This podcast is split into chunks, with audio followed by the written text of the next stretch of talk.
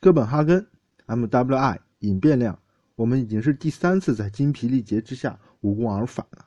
隐变量所给出的承诺固然美好，可是最终的兑现却大打折扣，这未免未免叫人丧气。虽然还有波姆在那里热切的召唤，但为了得到一个决定性的理论，我们付出的代价是不是太大了点？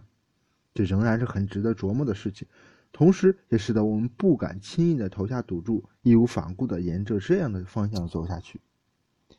如果量子论注定了不能是决定论的，那么我们除了推导出来类似坍缩之类的概念以外，还可以做些什么假设呢？有一种功利而实用主义的看法，是把量子论看成一种纯粹的统计的理论，它无法对单个系统做出任何预测，它所推导出来的一切结果都是一个统计上的概念。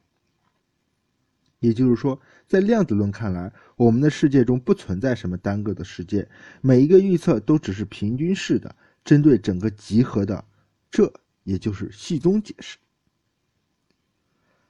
大多数系宗论的大多数系宗论者都喜欢把这个概念的源头推到爱因斯坦。爱因斯坦曾经说过。任何试图把量子论的描述看作是对单个系统的完备描述的做法，都会使得成为极不自然的理论解释。但是，只有接受了这样的理解方式，也即量子论描述的只能针对系统的全集，而非单个个体，上述的困难就马上不存在了。这个论述成为了系宗解释的思想源泉。嗯，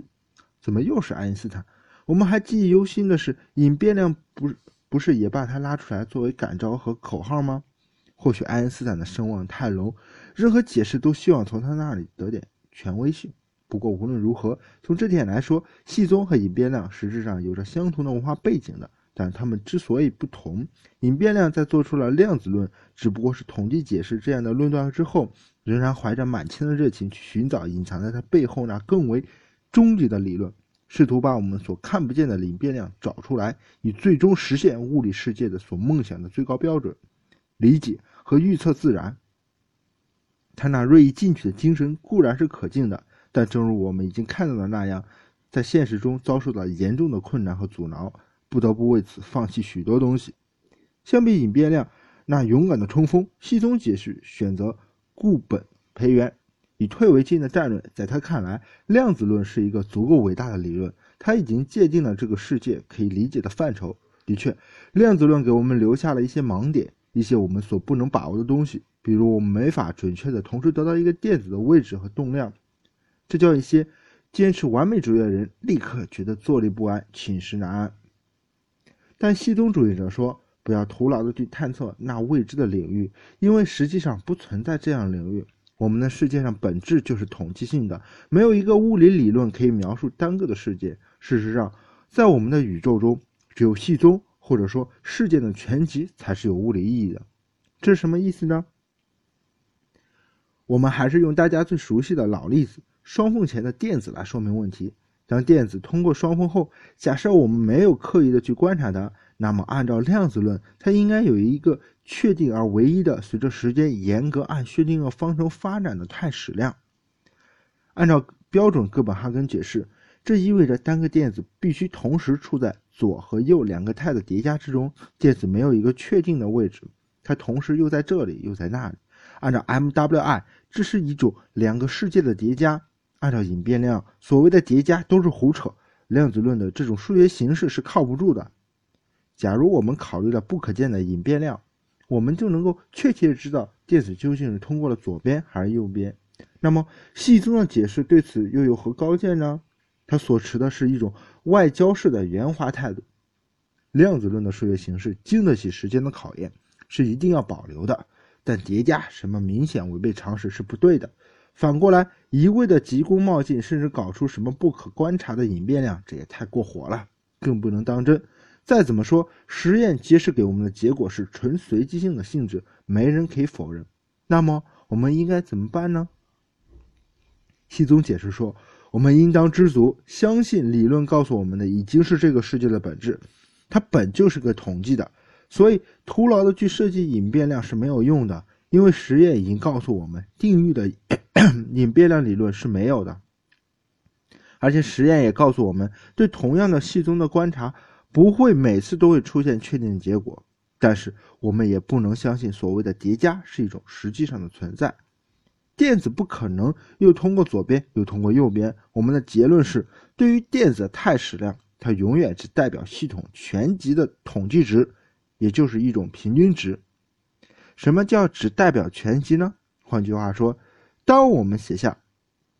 如下这个式子时，我们假设两种可能性相等，所以每个态的系数都是根号。二分之一按概率平方和之之和等于一，就是 psi 等于根号二分之一左加上根号二分之一右。我们所指的并不是一个电子的运动情况，而永远是无限个电子在相同情况下的一个统计平均。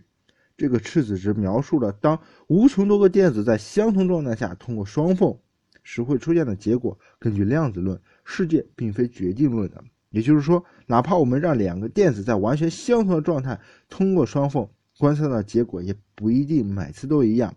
而是有多种可能。而量子论的数学所告诉我们的，正是所有的这种可能的系宗，也就是系统的预期。如此一来，当我们说电子等于左加右的时候，意思。并非指一个单独电子同时处于左和右两种状态，而只是在经典概率上指出了它有百分之五的百分之五十的可能通过左，而百分之五十的可能通过右罢了。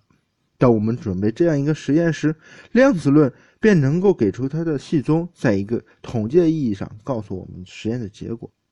态矢量只代表系系统的系宗，嗯，听上去蛮容易理解的，似乎皆大欢喜。可是这样一来，量子论也就变成了一个统计学的理论吗？好吧，当许多电子穿过双缝时，我们知道有百分之五十通过了左边，百分之五十通过了右边。可现在我们关心的是单个电子，单个电子是如何通过双缝并与自己发生干涉的？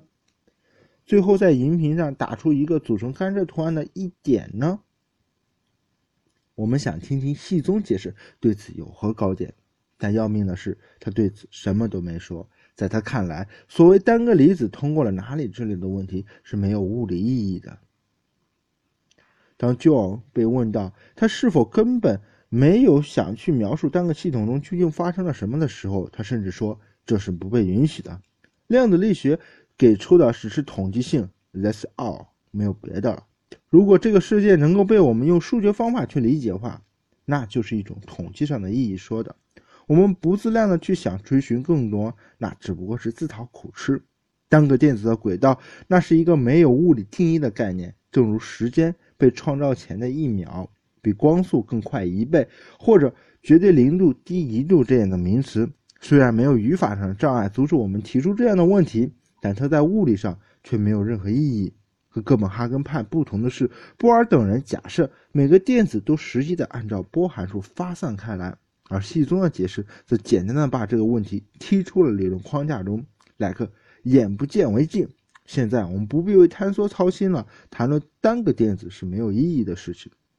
不过这实在是太掩耳盗铃了，好吧？量子论只给出了系宗，可是我们对于物理理论的要求，毕竟要比这嗯统计报告要高那么一点啊。假如我们去找一个占卜师算命，告诉我的寿限是多少，他却告诉我。这个城市的平均寿命是七十岁，那对我来说似乎没有多大的用处呀。我还不如去找个保险公司。更可恨的是，他居然对我说：“你一个人的寿命是没有什么意义的，有意义的只是千千万万个你的寿命的系中。”系中解释是一种非常保守和现实主义的解释，它保留了现有量子论的全部数学形式，因为它们已经被实践所充分证明。但在令人目眩的哲学领域，他试图靠耍小聪明而逃避那些形而上学的探讨，用划定理论适用界适用界限这样方法来把自己封闭在一个刀枪不入的外壳中。是的，如果我们采纳系统主义，那么的确在纯理论方面，我们一切问题都解决了，没有什么坍缩，电子永远只是离子，不确定性原理也只能被看成一个统计极限。而不用理会单个电子到底能不能同时拥有动量和位置，但是这样似乎有点自欺欺人的味道。把搞不清楚的问题划分为没有意义，也许是方面的，